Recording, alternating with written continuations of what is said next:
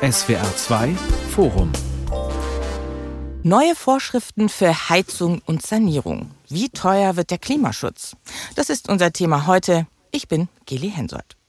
Stellen Sie sich mal vor, wir leben im Jahr, sagen wir mal 2040. Überall in Deutschland wohnen die Leute in wunderbar gedämmten und energieeffizienten Häusern. In jedem Vorgarten tuckert leise eine Wärmepumpe, betrieben natürlich mit Ökostrom. Der Kampf gegen den Klimawandel ist dank ambitionierter politischer Pläne und Gesetze ein großes Stück vorangekommen. Dass das kein Wunschtraum ist, sondern bald Realität wird, das hofft die Politik in Deutschland und Europa. Beide, EU und Bundesregierung, haben deshalb gerade entsprechende Gesetzesvorhaben angekündigt. Hierzulande sollen neue Öl- und Gasheizungen schon ab 2024 verboten werden. Die EU plant eine Sanierungspflicht für Gebäude. Sind das Schritte in die richtige Richtung? Daran zweifeln manche. Sie befürchten stattdessen einen Preishammer für Mieter und Eigentümerinnen. Vom Anschlag auf Omas Häuschen ist da die Rede von Ökodiktatur, Enteignung und Planwirtschaft. Welche Auswirkungen haben die neuen Klimaschutzpläne für uns alle? Wie realistisch sind sie, auch angesichts von Lieferengpässen und Fachkräftemangel? Und welche Folgen haben sie für den ohnehin schon angespannten Wohnungsmarkt? Das diskutieren wir jetzt in diesem SWR2 Forum und zwar mit Dr. Thomas Engelke. Er ist Leiter des Teams Energie und Bauen beim Verbraucherzentrale Bundesverband. Mit dabei ist auch Peter Haas, Hauptgeschäftsführer beim Handwerk Baden-Württemberg Handwerk BW und mitdiskutieren wird auch Susanne Ehlerding. Sie ist Redakteurin beim Tagesspiegel in Berlin. Frau Ehlerding, Sie schreiben angesichts der Pläne der Bundesregierung beim Thema Heizung von einem Wumms für die Wärmewende. Warum ist denn ein Verbot für Öl- und Gasheizungen aus Ihrer Sicht richtig? Ja, man muss erst sagen, es ist ja kein direktes Verbot. Ne? 65 Prozent Erneuerbare heißt ja 35 Prozent Öl- und Gasheizungen können noch weiterlaufen. Das kann man kombinieren. Deswegen finde ich das Gesetz an sich, wie es gestrickt ist, auch gut. Das ist nicht so absolut ist oder wie es so dargestellt wurde, jetzt äh, alle Leute sofort ihre Heizung rausreißen müssen. Das stimmt ja nicht. Ne? Es ist nur, wenn die Heizung kaputt ist und nicht reparierbar. Und darauf muss man auch mal hinweisen. Da wurde einiges Falsche erzählt in den letzten Wochen. Ja, und es ist einfach richtig für den Klimaschutz. Das brauchen wir, denn der Gebäudesektor ist nun mal für ein Drittel aller Emissionen verantwortlich und da ist in den letzten Jahren nicht viel passiert. Wie das Gesetz genau aussieht und was es eben dann für Eigentümerinnen und Eigentümer auch bedeutet, werden wir gleich noch ganz konkret auch detaillierter besprechen. Herr Haas, Ihr Verband vertritt ja die Handwerker im Land, die Handwerksbetriebe. Auf die kommt dank der Pläne aus der Bundesregierung und von der EU jetzt eigentlich erstmal jede Menge Arbeit. So ist es ein Grund zur Freude? Die Energiewende wird vom Handwerk installiert. Und insofern ist es natürlich ein Thema und ein Geschäftsfeld, was äh, für unsere Betriebe äh, viel Arbeit in den nächsten Jahren und Jahrzehnten bedeutet. Aber Handwerkerinnen und Handwerker sind ja Praktiker und die sagen immer, das, was man will, das muss auch gehen. Und daran hapert es im Moment. Wenn äh, Frau Ehlerding richtigerweise sagt, da wurde in den letzten Wochen zu dieser Gesetzesidee was falsch erzählt, dann ist das natürlich äh, die falsche Erzählung der Politik und die verunsichert gerade nicht nur die Kunden, sondern auch unsere Betriebe. Das heißt aber, Ihre Freude angesichts dieser Pläne hält sich im Moment noch in Grenzen? Die Freude hält sich insofern in Grenzen, als es völlig unklar ist, was die Politik wirklich plant. Nicht nur von der Gestaltung des Gesetzes, sondern auch vom Zeithorizont und auch vom Förderhorizont. Das ist ja etwas, was die Kundschaft, auch unsere Betriebe fragt. Was soll ich denn jetzt mhm. machen? Und das äh, Chaos in Berlin in dieser Diskussion löst ja im Moment nicht die Energiewende aus, sondern einen Schlussverkauf bei fossilen Heizungen. Herr Engelke, ein Punkt, den Herr Haas gerade angesprochen hat, dass eben viele verunsichert sind. Das zog sich durch die Diskussionen der letzten Tage und Wochen. Also es gab ganz unterschiedliche Berichterstattungen. Die einen haben von Habecks Heizhammer geschrieben. Und in Deutschland geht, finde ich, auch wenn man sich so im Freundes-, im Bekannten-, im Kollegenkreis umhört, so ein bisschen die Angst um, dass man sich als Eigentümerin, als Vermieter den Klimaschutz einfach nicht leisten kann. Ist es Panikmache oder ist da tatsächlich was dran? Ich habe mich über diese Diskussion in den letzten Wochen sehr geärgert, weil es weniger um Inhalte geht als um ganz andere Dinge. Deswegen ist es ganz wichtig, dass die Debatte um den Einbau neuer Heizungen versachlicht wird. Und wir erleben gerade nur eine Aufregung um Verbote. Wichtig ist, dass die Verbraucherinnen und Verbraucher jetzt unbedingt einen kühlen Kopf bewahren wenn ein Heizungstausch ansteht, erstmal zur Energieberatung gehen, sich dort beraten lassen, um dann eine gute Entscheidung zu fällen. Jetzt überstürzt noch eine Ölheizung oder eine Gasheizung einzubauen, ist sicherlich der falsche Weg. Damit man eine Entscheidung treffen kann, auch eine weniger emotionale Entscheidung, eine überlegte Entscheidung, muss man natürlich wissen, was kommt da eigentlich auf mich zu. Ich würde vorschlagen, wir klären erstmal, worum es bei den aktuellen Ideen, bei den geplanten Gesetzen überhaupt geht. Es sind ja zwei unterschiedliche Vorhaben, die jetzt da kurz nacheinander bekannt geworden sind und die auch in die gleiche Richtung eigentlich gehen. Vielleicht fangen wir mal mit der Idee der Bundesregierung an. Herr Engelke, was genau plant denn die Bundesregierung beim Thema Heizen? Worauf müssen wir uns da einstellen? Einstellen? Wenn Heizungen alt sind, nicht mehr funktionieren, wenn sie das Alter von ungefähr 30 Jahren erreichen, dass diese Heizungen ausgetauscht werden. In Deutschland haben ungefähr 50 Prozent der Haushalte eine Gasheizung. Ein Viertel der Haushalte haben eine Ölheizung. Wir haben im letzten Jahr gesehen, diese Energiepreiskrise, auch die Gefahr, dass die Versorgung nicht gesichert ist, mit Erdgas insbesondere. Das möchte ich nicht nochmal erleben. Deswegen ist es ganz wichtig, dass wir tatsächlich jetzt die Heizung austauschen.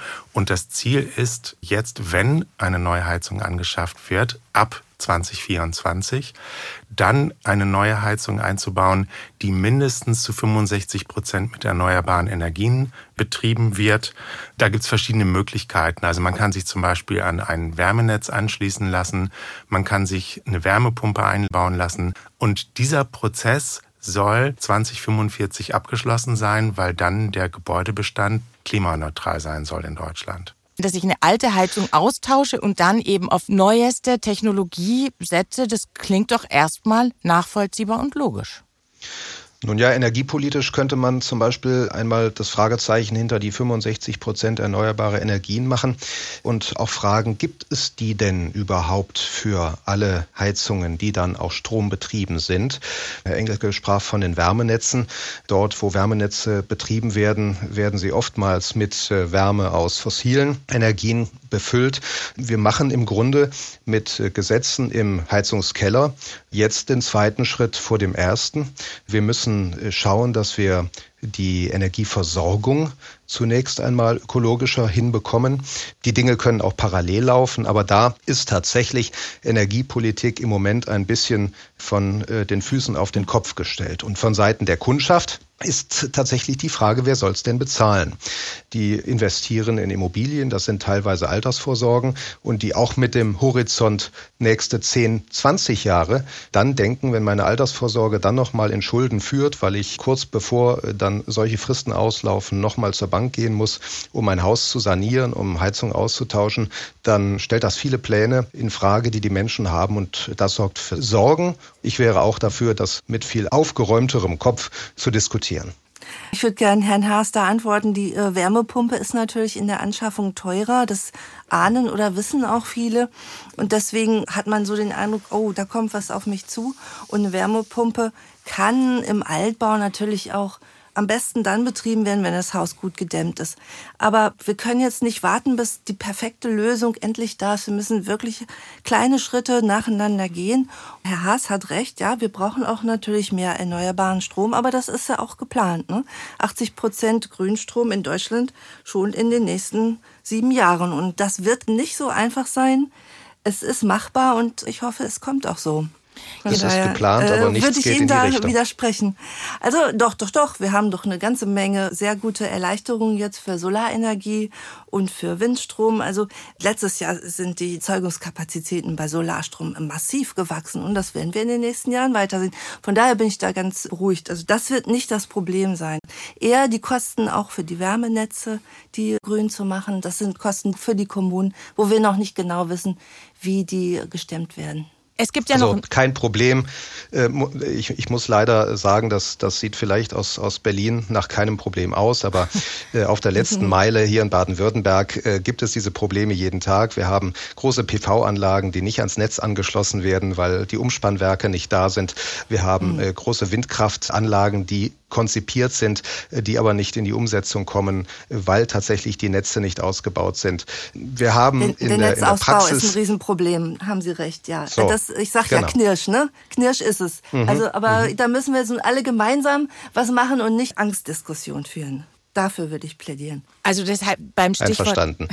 Ich würde noch mal gern, bevor wir in die praktischen äh, Details dann noch mal einsteigen, noch das zweite Vorhaben, das zweite politische Vorhaben noch mal ganz kurz anschauen und Sie einfach kurz einordnen lassen, nämlich der Vorschlag des EU-Parlaments, dass die Häuser und Wohnungen in Europa saniert werden müssen. Frau Ehlerding, Sie begleiten diese Idee ja schon seit geraumer Zeit. Wie sehen diese Pläne aus?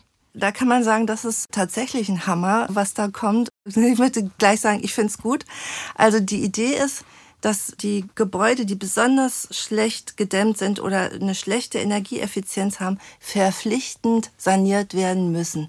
Das ist ja in Deutschland anders. Da gibt's Regeln, wenn ich sanieren will, dann muss ich das mhm. und das machen. Die Idee ist, die Gebäude werden in Klassen eingeteilt, das ist immer so in 15 Prozent Schritten ergibt sechs Gebäudeklassen und die schlechteste muss halt bis 2030 um zwei Klassen besser werden. Und die zweitschlechteste muss dann drei Jahre später auch noch mal zwei Klassen besser werden. Das ist sicherlich für Gebäudeeigentümer eine größere äh, Herausforderung als jetzt der Einbau nur einer neuen Heizung. Jedes Haus ist anders, es ist komplex. Wie mache ich das denn? Mhm. Und wo kriege ich das Geld her? Und da sagt eben die EU auch, die Nationalstaaten werden verpflichtet, Finanzierungsinstrumente dafür zu schaffen, dass auch das Geld zur Verfügung steht für den Einzelnen. Da muss man jetzt so ein bisschen vertrauen. Kommt das auch so? Ja, das ist auch nicht so ganz einfach für den Einzelnen, dem das bevorsteht. Das sehe ich durchaus. Herr Engelke, wenn ich jetzt zu Ihnen komme, also angenommen, ich habe ein kleines Häuschen und möchte eben EU- und Deutschlandpolitik konform dieses Häuschen sanieren. Was kommt denn da auf mich zu, wenn ich so ein durchschnittliches deutsches Häuschen habe? Also eben kein Neubau, sondern bisschen was Älteres. Womit muss ich denn da finanziell rechnen? Also erstmal möchte ich nochmal sagen, dass erstmal nur das Parlament abgestimmt hat, das EU-Parlament. Es ist noch kein EU-Gesetz, und dieses Gesetz, diese Richtlinie muss dann noch in Deutschland umgesetzt werden. Das dauert in der Regel anderthalb Jahre. Und dann wollen wir mal sehen, was daraus geworden ist. Völlig klar ist für uns, dass es einerseits richtig ist, an den Gebäudebestand ranzugehen, den zu sanieren, den schlechtesten zuerst. Das spart ja auch wieder bei der Heizung. Aber wir können dann nur zustimmen, wenn gesichert ist, dass das tatsächlich auch von den Verbraucherinnen und Verbrauchern finanziell gestemmt werden kann. Was kommt auf mich zu als Hauseigentümer, wenn ich eine Grundsanierung machen muss? Da bin ich schnell bei 50.000 oder 100.000 Euro. Habe ich dann auch Geld. schon eine neue Heizung? Also 100.000 Euro, da kriege ich schon eine Komplettsanierung für. Aber das ist viel Geld und es ist völlig klar, dass das viele Verbraucherinnen und Verbraucher nicht auf dem Konto liegen haben. Und deswegen nochmal, es ist ganz wichtig, dass da eine Finanzierung geschaffen wird, die diese Kosten so abpuffert, dass Verbraucherinnen und Verbraucher das bezahlen können. Und man muss sicherlich auch nochmal darüber reden, in welcher Lebensphase bin ich denn. Da habe ich mir gerade eine junge Familie angeschafft, bin 35 Jahre, ziehe in ein Haus aus den 60er Jahren und sage, ich will hier 30 Jahre wohnen. Das gehe ich jetzt mal an. Oder bin ich 75, wohne noch in so einem Haus, dann ist es sicherlich mehr als fragwürdig, ob ich dann in dem Alter so ein Projekt noch wuppen will. Herr Haas, 100.000 Euro, sagt Herr Engelke, muss man unterm Strich schon rechnen, wenn man sein Haus ordentlich sanieren will. Lohnt sich das denn zumindest für die, die dieses Projekt dann angehen in der, weiß ich nicht, Familienphase, so mit Anfang, Mitte 30?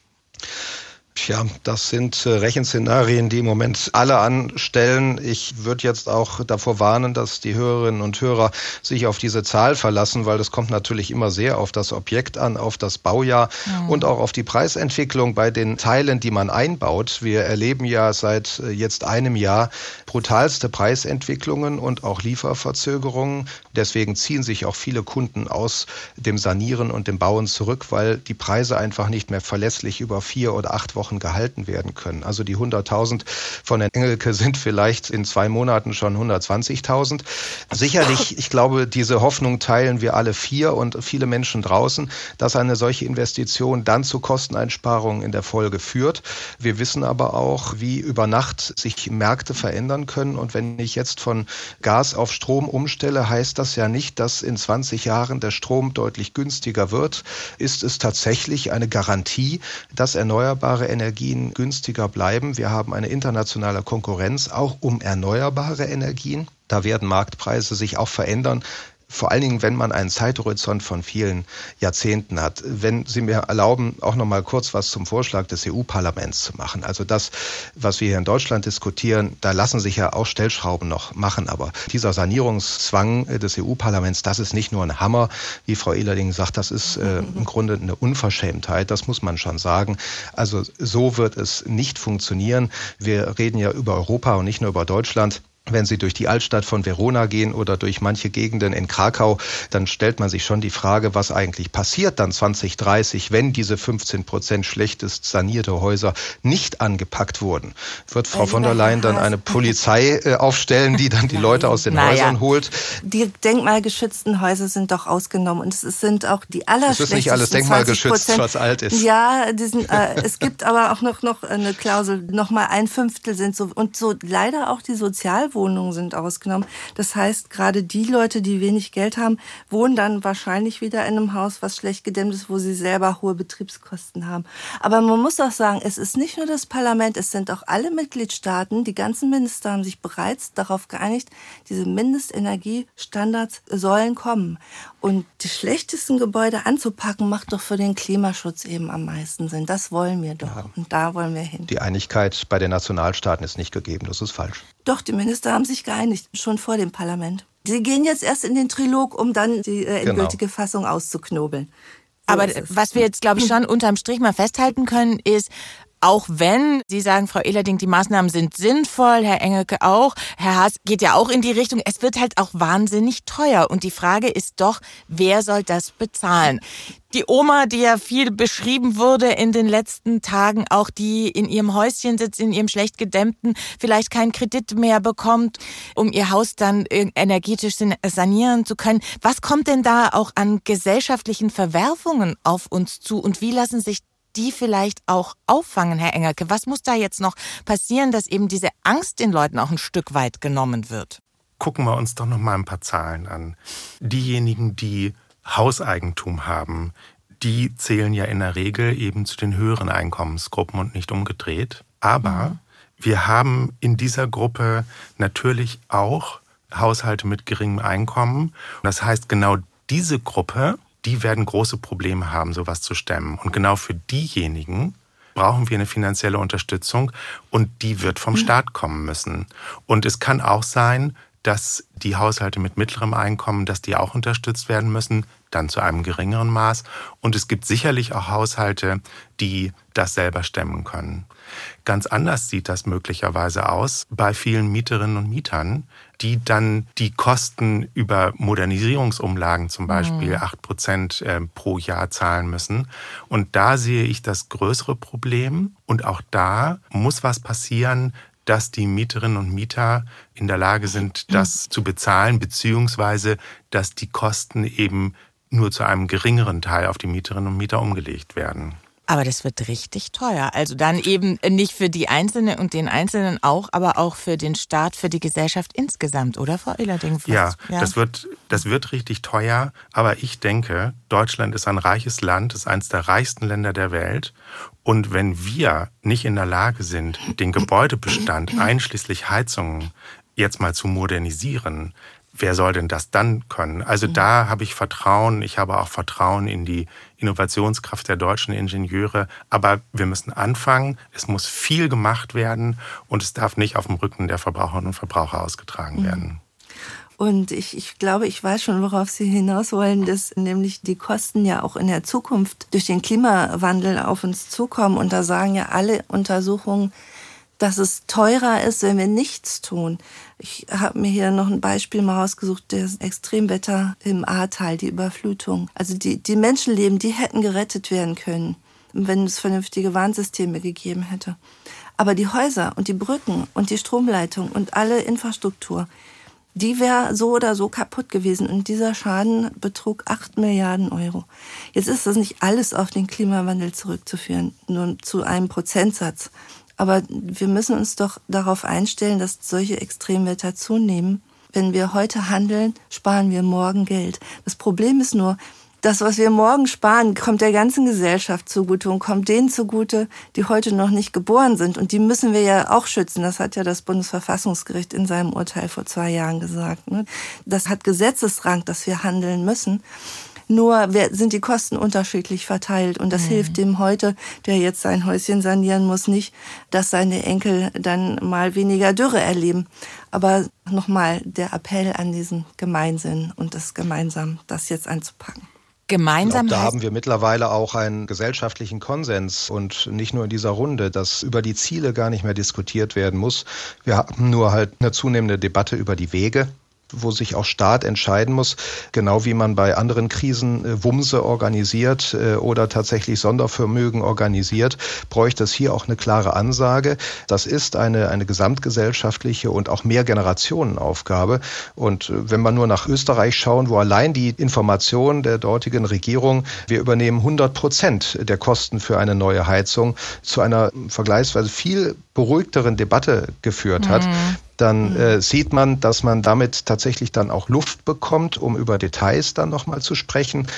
Das fehlt mhm. hier in Deutschland. Das wird uns nicht zum Ziel bringen.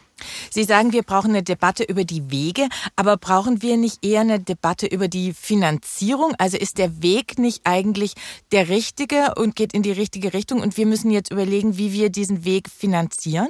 Der, der Weg muss mit Geld gepflastert sein, ja. Ja, also es war auch sehr ungeschickt vom Bundeswirtschaftsministerium. Das, worüber wir jetzt sprechen, das ist ja nur ein Entwurf, das ist ja noch nicht mal ein offizieller Referentenentwurf, der durchgesteckt wurde an die Öffentlichkeit. Gut ja. wäre aber gewesen, wenn das Ministerium schon einen Plan für die Fördermittel in der Tasche gehabt hätte. Das, ich glaube, sind für die so zwei Schubladen, denn die ganze Fördersystematik soll auch nochmal neu angepackt werden in einem neuen Gesetz und da hat es einfach zeitlich nicht gestimmt und darum auch kommunikativ. Ne? Aber wissen Sie, was ich mich frage, wie kann denn sowas passieren? Also verkennt da die Politik vielleicht auch die Lebensrealität mit Menschen, wenn sie davon ausgeht, ich lege mal so einen Vorschlag auf den Tisch und die Leute schlucken das einfach, auch wenn ihnen keiner sagt, wie sie das finanzieren sollen? Ja. Also was zeigt denn das auch? Wir haben in dieser Woche ja jetzt auch äh, Äußerungen zum Beispiel der Bundesbauministerin wieder gehört. Mhm. Frau Geiwitz empfiehlt den Menschen, die Wohnraum suchen, aufs Land zu ziehen. Ja. Auch das ist für mich wieder so ein blinder Fleck Berliner Politik, die die Provinz nur in der Theorie dann tatsächlich kapiert. Das ist ja ein wohlfeiler Tipp, äh, zieht aufs Land. Aber wenn ich dann sage, wo ist denn da der ÖPNV? Wo sind denn dort die Möglichkeiten, erneuerbare Energien anzuschließen? Wenn mir mein Stadtwerk in Neubaugebieten Gebieten im ländlichen Raum schon sagt, mehr als drei Wallboxen in der Straße kriege ich nicht ans Netz. Also auch da wird schon fast der dritte und vierte Denkschritt vor dem ersten praktischen Schritt gemacht. Man kann nur noch den Kopf schütteln. Ach naja, dieses Berlin-Bashing, also ich komme ja auch aus der Provinz, bin mal hierher gezogen und glaube ich geht jeden zweiten Berliner so. Also lieber Herr Haas, wir denken die Provinz immer gerne mit, so ist das nicht. Ne? Sag mal, diese Vorstellung, ja, die Politik ist da ganz gleichgültig, also das sehe ich bei Habeck überhaupt nicht. Ich weiß nicht, ich denke mal, es ist auch eine Überforderung. Überforderung, die haben da ja, das ist ja die Rede davon, dass die im Ministerium da wirklich auf den Zahnfleisch gehen. Die haben über mehrere Dutzend Gesetzesvorschläge gemacht im letzten Jahr seit dem Krieg und kann man vielleicht mal ein bisschen Nachsicht haben und aber auch sagen, so bitte jetzt kommt aber auch mal bald mit dem Fördervorschlag um die Ecke. Also ich denke, man muss ganz vorsichtig sein in dieser Debatte. Mir ist nicht ganz klar, wo dieser nicht autorisierte Entwurf für das Gebäudeenergiegesetz herkam. Mhm. Man hört, es sei von unten durchgestochen worden, aber das ist alles, für mich ist das alles Flurfunk und ich bin da ganz vorsichtig, aber ich bin auch ganz vorsichtig mit Vorwürfen, bevor ich das nicht ganz genau weiß. Ich würde ganz gerne nochmal auf diese Ängste zurückkommen. Viele Verbraucherinnen und Verbraucher sind aufgrund dieser Debatte, aufgrund dieser ärgerlichen Debatte zu Recht äh, verunsichert. Wir haben uns äh, diese Woche nochmal hingesetzt und haben nochmal gesagt, so, die Debatte geht ja im Zentrum ganz stark um die Wärmepumpen. Wärmepumpen sind viel teurer als Gasheizungen. Dann gucken wir uns das doch mal an. Was heißt das denn genau? Wenn ich mir eine neue Wärmepumpe einbaue, das wird auch in den Verbraucherzentralen ganz stark nachgefragt, diese Beratung. Mhm. Ganz viele Leute wollen jetzt eine Wärmepumpe. Vor zwei Jahren wollte die fast keiner. Das heißt, da ist auch der Druck von den Verbrauchern und Verbrauchern schon mal da. So eine Wärmepumpe kostet ungefähr 30.000 Euro. Dafür bekomme ich eine Förderung bis zu 40 Prozent. Das heißt, ich habe dann noch mit Einbaukosten ungefähr 21.000 Euro Eigenkosten. Da muss ich noch gegenrechnen, was kostet eine Gasheizung, ist auch sehr unterschiedlich, aber sagen wir mal, die kostet ungefähr 5000 Euro. Dann habe ich eine Differenz von zusätzlich 16.000 Euro. Wenn ich dann den Verbrauch von Gas und Strom nochmal gegenrechne, wir haben das mal mit dem Wärmepumpenstromtarif für München ausgerechnet, dann kommen wir auf Differenzkosten zugunsten der Wärmepumpe von 900 Euro pro Jahr. So, und wenn man das nochmal zusammenpackt, dann rechnet sich so eine Wärmepumpe, Stand heute, nach 18 Jahren, und das ist ja ungefähr die Zeit, über die wir reden, 20, 30 Jahre, dann wäre also die Wärmepumpe im Plus. Es gibt selbstverständlich viele andere Beispiele und wir wissen nicht, wie sich die Energiepreise entwickeln. Und wenn man nochmal sieht, wie hat sich denn der Strompreis über die letzten 20 Jahre entwickelt, der ist Stück für Stück immer stetig angestiegen. Das haben wir immer mhm. kritisiert. Wenn man nach dem Gaspreis und nach dem Ölpreis guckt, dann haben wir zum Teil heftigste Ausschläge, insbesondere nach oben, aber auch nach unten. Und ich habe eine Riesenangst davor, dass wir möglicherweise irgendwann in den nächsten 20 Jahren, das halte ich auch nicht für unwahrscheinlich, solche Ausschläge nach oben wieder erleben. Und dann haben wir dieselbe Diskussion wieder wie im letzten Jahr. Und das möchte ich nicht nochmal erleben. Darf ich da ergänzen? Es ist ja auch geplant, die Gas Preise und Heizölpreise äh, steigen zu lassen mit einem CO2-Preis. In Deutschland gibt es da schon ein Gesetz, die EU will es auch machen und es gibt Experten, die sagen, dass ab 2030 die Preise für fossiles Heizen stark steigen werden durch diesen Mechanismus. Also diese Idee, ich kaufe mir heute eine billige Gasheizung, dann habe ich erstmal Ruhe. Ich glaube, das wird so nicht aufgehen. Aber diese Idee haben im Moment viele, oder Herr Haas? Absolut. Äh, und das macht auch unseren Betrieben Sorge, denn wir sind ja selbst in der Transformation auch. Viele äh, Sanitärheizung, Klimabetriebe stellen sich jetzt auch um, schulen ihre Leute auf neue Systeme, auf die Wärmepumpe. Und just in dem Moment, wo man sich das Lager voll macht mit solchen Aggregaten, gibt es jetzt diesen Schlussverkauf, ausgelöst tatsächlich durch nicht mal einen Gesetzesentwurf, sondern durch Berichterstattungen mhm. über einen angeblichen Gesetzesentwurf. Und das löst jetzt äh, diese Last-Minute-Käufe aus, was die Industrie wieder dazu bringt, jetzt nochmal Öl- und Gasheizungen zu verteuern. Und wir reden hier über 20, 30 Prozent Preissprünge jetzt nochmal auf den letzten Meter. Teilweise gibt es Berichte darüber, dass die Produktion von Wärmepumpen erstmal wieder zurückgestellt wird, weil man dieses Jahr dann bis Silvester erst nochmal Öl und Gas produziert. Das sind Verwerfungen, die durch eine unkluge, ungeplante, frühzeitige und nicht gelenkte Debatte aus der Bundesregierung heraus dann aus ausgelöst werden. Wir würden wirklich gern uns auf diesen Weg machen, von Fall zu Fall, von Kunde zu Kunde auch zu schauen, was lässt sich bei dir in dem dir möglichen Rahmen inklusive der Förderung passgenau für deine Immobilie optimal rausholen. Jeder Fall hilft ja. Jedes Haus, was angepackt wurde, ist ein Beitrag. Dieser Weg ohne die allzu harten Zeitgrenzen ohne diese Selbstverpflichtungen mit Klimaneutralitätsfristen, wo man ja in ein Wettrennen gegangen ist. Wer ist jetzt der Schnellste? Am Ende werden sie alle wie die Bettvorleger enden, sondern Schritt für Schritt das Richtige tun. Die Technik ist dafür da. Wenn jetzt noch Fördermittel kommen, bin ich da optimistisch, dass unsere Betriebe dabei helfen, wirklich Häuser klimafreundlicher zu machen. Die Frage ist ja, hätte es andere, bessere Wege gegeben als dieses Verbot eben, ja? Klimaschutz finden alle immer ganz, ganz toll, solange sie selber nicht dafür dafür bezahlen mhm. müssen. Die Frage ist schon, braucht es dieses Verbot, damit einfach mal was passiert?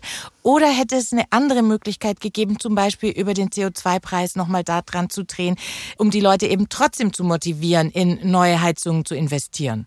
Theoretisch hätte man das machen können, aber dann hätte der CO2-Preis so stark steigen müssen, dass es wieder die gleiche Debatte gegeben hätte. Wer soll sich denn das leisten? Wer hätte man einen Zwang über den Preis ausgeübt? Es sagen auch alle, dass man eigentlich beides braucht. Man braucht Regeln mhm. und man braucht den CO2-Preis, weil es gibt ja auch viele, die können sich ja trotz CO2-Preis eine große Wohnung schön warm heizen. Und die erwischt man eben dann nicht über den CO2-Preis, sondern über die Regeln. Und das greift gut ineinander und es ist gut, dass wir beides haben. Gut, dass der CO2-Preis jetzt noch nicht so stark steigt, damit sich alle langsam darauf einstellen können. Aber eine andere Möglichkeit sehe ich nicht. Hätte es nicht gegeben. Bei dem CO2-Preis sind wir auch nicht zufrieden, wie das umgesetzt wird. Wir haben bei uns im Verbraucherzentrale Bundesverband vor ein paar Jahren lange darüber diskutiert, ob wir dieser Einführung der CO2-Bepreisung damals vor einigen Jahren zustimmen sollen oder nicht. Und nach langem Überlegen haben wir gesagt, okay, mhm. aus Klimaschutzgründen, wir gehen damit, aber nur dann, wenn dieser Preis, den die ganzen Verbraucher und Verbraucher zahlen müssen und jetzt ja auch zahlen, zurückgegeben wird, und zwar komplett. Und zwar jetzt nicht an die individuellen Verbraucher, aber an die Gruppe insgesamt. Das heißt, die, die sich CO2-freundlicher verhalten, bekommen unten was raus und die, die viel CO2 verbrauchen, müssen was bezahlen. Wir haben gesagt, das muss zurückgeführt werden. Und genau das ist nur bisher nur zu einem Teil passiert. Und das finde ich nicht in Ordnung. Und deswegen ist das mit der CO2-Bepreisung bisher suboptimal gelaufen. Und wir warten immer noch darauf, dass diese vollständige Rückführung erfolgt. Ein Kritikpunkt, der auch in Deutschland jetzt viel diskutiert wurde, war die Festlegung von Herrn Habeck auf die Wärmepumpe. 500.000 Wärmepumpen sollen jährlich neu installiert werden. Die Frage ist schon, Herr Haas, ist die Wärmepumpe, ich sag mal, das allein seligmachende oder gibt's auch noch andere Möglichkeiten, die auch das Gesetz erlauben würde, die nur gerade im Moment gar nicht diskutiert werden? Gut, Politik verliebt sich halt relativ schnell in, in, äh, in Lösungen, die vor, vor, vordergründig ja einfach sind. Bei der Mobilität ist das die Elektromobilität und hier ist es jetzt beim Heizen die Wärmepumpe. Es ist natürlich schon eine super Technologie. Man muss dankbar sein den Ingenieuren, die auf diese Idee gekommen sind. Aber wir wissen genauso, dass es äh, alternative Technologien gäbe und mhm. auch da gilt es dann wieder, was ist für das einzelne Haus das passgenau. Wir wissen, dass es neue Gasheizungen äh, geben kann, die auch äh, vorbereitet sind für den Einsatz von Wasserstoff. Wir wissen, dass es ein Thema ist, wie wir die Wärmenetze vorbereiten können für Klimaneutralität. Wir müssen halt tatsächlich gucken, wie entwickelt sich die Technologie in dem Zeithorizont, der jetzt geplant ist. Also wenn wir jetzt sagen, Wärmepumpe ist es bis 2040, 2050. Ich könnte mir vorstellen, dass die technologische Innovation diese Gesetze in null nichts überholt. Und äh, dann ist die Frage, laufen Gesetze den technischen Möglichkeiten hinterher? Oder bleiben wir in den Gesetzen auch technologieoffen? Und dazu müssen wir ja auch noch sagen, die Gesetze wirken von Flensburg bis Konstanz. Der Klimawandel wirkt aber von Peking bis Buenos Aires. Und auch das ist ja ein Thema, dem wir uns viel mehr widmen müsste. Da müsste Politik mal viel mehr Hirnschmalz reinstecken. Wie überzeugen wir eigentlich andere Erdteile und andere Staaten davon, auch unseren Weg mitzugehen? Aber bleiben wir noch mal bei der Technologieoffenheit.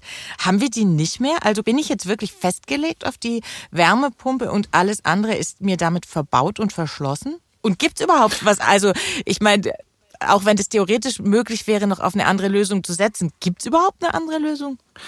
Ja. Äh, also ich höre immer Wasserstoff. Ja, ja, ja ich ja. höre immer, jeder redet immer von Wasserstoff, aber ich persönlich kenne jetzt noch niemanden, der mit Wasserstoff heizt. Die Frage ist ja auch, ist es so eine theoretische Möglichkeit oder wie praxistauglich sind auch diese Ideen? Die Wärmepumpe ist sicherlich ein zentraler Baustein. Ich denke auch, dass die Wärmepumpe sich technologisch noch deutlich verbessern wird. Hm. Die Wärmepumpen aktuell sind viel zu teuer. So, und dann gibt es noch äh, die Wärmenetze, die sind heute weit überwiegend weit weg von 65 Prozent erneuerbarem Anteil. Mhm, da eben. muss viel passieren, ja. das muss auch schnell passieren. Das ist aber schwierig. So, und deswegen ist es für uns erstmal wichtig, dass da auch ein Aufkleber draufsteht, wie viel erneuerbare Energien sind im Bitte in meinem Fernwärmenetz, wo auch immer in Stuttgart oder in Kiel drin. Das muss transparent werden und auch die Verbraucherrechte müssen gerade im Fernwärmebereich deutlich verbessert werden. Das ist für uns noch eine Voraussetzung, damit wir zustimmen, dass Fernwärmenetze ausgebaut werden. Dann Thema Biomasse. Äh, auch das ist möglich. Eine Holzhackheizung zum Beispiel. Allerdings haben wir nicht so viel Biomasse. Das heißt, das kann man nicht unbegrenzt ausbauen. Hybridheizungen sind möglich. Dann kommt das Thema Wasserstoff. Das ist ein ganz wichtiges Thema. Wir haben Verbraucherinnen und Verbraucher vor einiger Zeit mal gefragt, wie findet ihr denn grünen Wasserstoff? Würdet ihr damit heizen? Da sagt natürlich die Mehrheit, oh ja, ja super, super. finde ich, mhm. finde ich klasse, weil damit kann ich mich klimafreundlich verhalten. Deswegen an sich ist es eine tolle Sache. So, ich habe gesagt an sich, weil dieser grüne Wasserstoff ist nicht da. Das ist das Problem. Mhm. Es gibt jetzt viele Pläne, den zu besorgen, den selber zu produzieren, den irgendwie aus irgendeinem Ausland zu besorgen. Die Pläne sind völlig in Ordnung, aber er ist nicht da. Und deswegen muss man auch da nochmal wieder realistisch sein. Der grüne Wasserstoff, der jetzt da ist und der auch in den nächsten Jahren dann zusätzlich kommen wird, wird vermutlich erstmal in der Industrie landen, in der mhm. Stahlindustrie, in der Chemieindustrie, weil die den ganz dringend brauchen, dann vielleicht danach noch im Verkehrssektor und bevor der Wärmesektor, also darüber, wo wir jetzt reden, bevor der dran ist, da wird noch lange Zeit vergehen. Wenn jetzt Unternehmen weiter Gasheizungen anbieten, da ein Schild draufkleben mit H2 Ready, wie man so schön mhm. sagt, dann ist das nicht in Ordnung, weil ich als Verbraucher, ich kaufe mir so eine Heizung und sage, ach ja, nächstes Jahr kann ich dann mit Wasserstoff heizen, alles ja. prima. Das wird aber nicht passieren. Und deswegen brauchen wir auch hier genau Transparenz, wann wie viel Wasserstoff zur Verfügung steht und was es bedeutet, wenn ich mir jetzt so eine Gasheizung nämlich einbaue, dass ich vermutlich auf Sicht und damit meine ich mindestens die nächsten zehn Jahre, entweder gar nicht oder nur mit einem ganz kleinen Anteil Wasserstoff heizen kann. Also bleibt wahrscheinlich in vielen Fällen doch die Wärmepumpe das Mittel der Wahl. Ein Thema, was damit auch einhergeht, ist das nach der Stromnachfrage. Also auch da konnte man ja Horrorszenarien noch und nöcher in der Zeitung lesen, dass ich mich entscheiden muss, ob ich mein Auto laden will in der Nacht oder ob ich es warm haben möchte. Also wie kriegen wir denn das gematcht? Also wenn viele Menschen eine Wärmepumpe haben und ihre Häuser gleichzeitig einigermaßen gedämmt sind, sollen die Wände, die Gebäudeteile als Speicher dienen können. Wenn wir dann unsere tollen, äh, intelligent ausgebauten Verteilnetze haben, wird das mhm. zusammengeschaltet mit der Wetterprognose und wenn dann der Polarwirbel oder die Polarluft übermorgen bei uns eintreffen wird, wird dann die Wärmepumpe in den Tagen vorher hochfahren. Das ist fast so schön wie das Bild, das ich Speicher. gemalt habe. Ja. ja. am Anfang, ja. genau. genau, das ist, ja, so äh, wäre es dann im Idealfall. Sagen wir, das Problem ist bekannt. Der Ausbau der Verteilnetze wird auch noch mal eine Menge Geld kosten, das ist sicher, aber es ist ein Problem, was technisch lösbar ist. Technisch ist es vielleicht lösbar, aber äh, vielleicht fehlen uns die Fachkräfte, die in der Lage sind, dieses technische Problem überhaupt mal anzugehen. Auch ein Thema, den wir ja bei der ganzen Wärmewende mitdenken müssen. Also wo sollen all die Fachkräfte herkommen, die diese vielen, vielen Maßnahmen dann auch umsetzen, Herr Haas? Ja, also wir haben natürlich ein demografisches Problem. Wir haben aber auch die Möglichkeiten hier durch einen Wandel im Denken gegenzuwirken, dass einfach mehr ins Handwerk kommen, weil es einfach einer der zukunftssichersten Bereiche der nächsten Jahrzehnte sein wird. Es scheitert im Moment gar nicht so sehr an den Fachkräften, sondern eher am Material, mhm. an den Lieferfristen der Hersteller und an der Bezahlbereitschaft äh, der Kundschaft, der Bauunternehmen, der Bauträger, dass da mehr gemacht wird. Was die Fachkräfteversorgung in der Zukunft betrifft, da sind wir ja dran, darüber zu sprechen, wie machen wir berufliche Ausbildung, nämlich genau für das, was wir bei der Installation neuer Technologien, ob es PV ist, ob es Windkraft ist, ob es äh, im Heizungskeller ist, wie wir das wieder attraktiver machen. Und äh, Eltern dann sagen, meinem Kind soll es mal besser gehen, geh ins Handwerk. Hm. Herr Engelke, Sie hatten ganz am Anfang gesagt, die Verbraucherinnen und Verbraucher sollten eine gut überlegte Entscheidung treffen und sich auch vom Energieberater da Unterstützung holen. Auch da ist es momentan ja ganz schön schwierig, Termine zu bekommen. Also wird man dann ein Stück weit im Moment auch alleine gelassen, muss sich alles so selber zurechtfummeln, weil es eben keine Fachkräfte gibt, die Zeit für eine Beratung haben? Wir haben tatsächlich eine wahnsinnige Steigerung im letzten Jahr bei der Energieberatung gehabt. Äh, die ist um 50 Prozent innerhalb von einem Jahr angestiegen. Wir haben tatsächlich äh, auch Probleme, genügend Energieberater zu finden. Wir haben zum Teil keine Einzelberatung mehr gemacht, sondern Gruppenberatung gemacht. So, wir sind weiter auf der Suche nach Energieberatern. Wir finden auch welche. Wir haben Konditionen, auch Bezahlung verbessert. Wir alle müssen was tun, damit der Zustand, der zurzeit nicht befriedigend ist, sich verbessert. Das gilt für die Industrie, das gilt zum Beispiel für die Wärmepumpenindustrie, dass die liefern. Wir brauchen natürlich mehr Handwerker jetzt in diesen neuen Bereichen. Das wird natürlich ein bisschen dauern, aber auf alle Fälle müssen diese Maßnahmen dazu führen, dass wir in ein paar Jahren ganz woanders sind als heute und damit es vorangeht. Das betrifft zum Beispiel ja auch nicht nur den Heizungseinbau und die energetische Gebäudesanierung. Das betrifft auch viele, die sich jetzt ein Solarpanel aufs Dach äh, packen wollen, die auch warten müssen. Gab Lieferengpässe aus China, das ist jetzt wieder besser geworden. Wollen wir eine eigene Solarindustrie in Europa aufbauen? Wollen wir das bezahlen? Das sind alles so Fragen, die aber in den nächsten Jahren gelöst werden müssen, damit es vorangeht. Die auch möglichst schnell gelöst werden müssen, genau. weil schon jetzt haben wir ja eine sehr angespannte Situation auf dem Wohnungsmarkt und es gibt doch einige, die sagen, die neuen Pläne von EU und Bundesregierung werden vielleicht diese Anspannung noch verstärken, eben weil Menschen Wohnungen leer stehen lassen, weil sie sich die Sanierung nicht leisten können, weil Neubauten noch teurer werden. Also wie sehr verschärft denn der Klimaschutz die allgemeine Situation auf dem Wohnungsmarkt? Was würden Sie sagen? Ja, da bin ich mir nicht so sicher, weil die Probleme, die wir jetzt auf dem Wohnungsmarkt haben, die hängen ja ganz eng damit zusammen, dass viele in die Ballungszentren wollen und dass dort der Bedarf ist und der kann nicht schnell genug befriedigt werden. Die Bundesregierung kommt leider mit ihrer Umsetzung des Ziels, 400.000 neue Wohnungen zu bauen, nicht hinterher. Das ist tatsächlich ein Problem.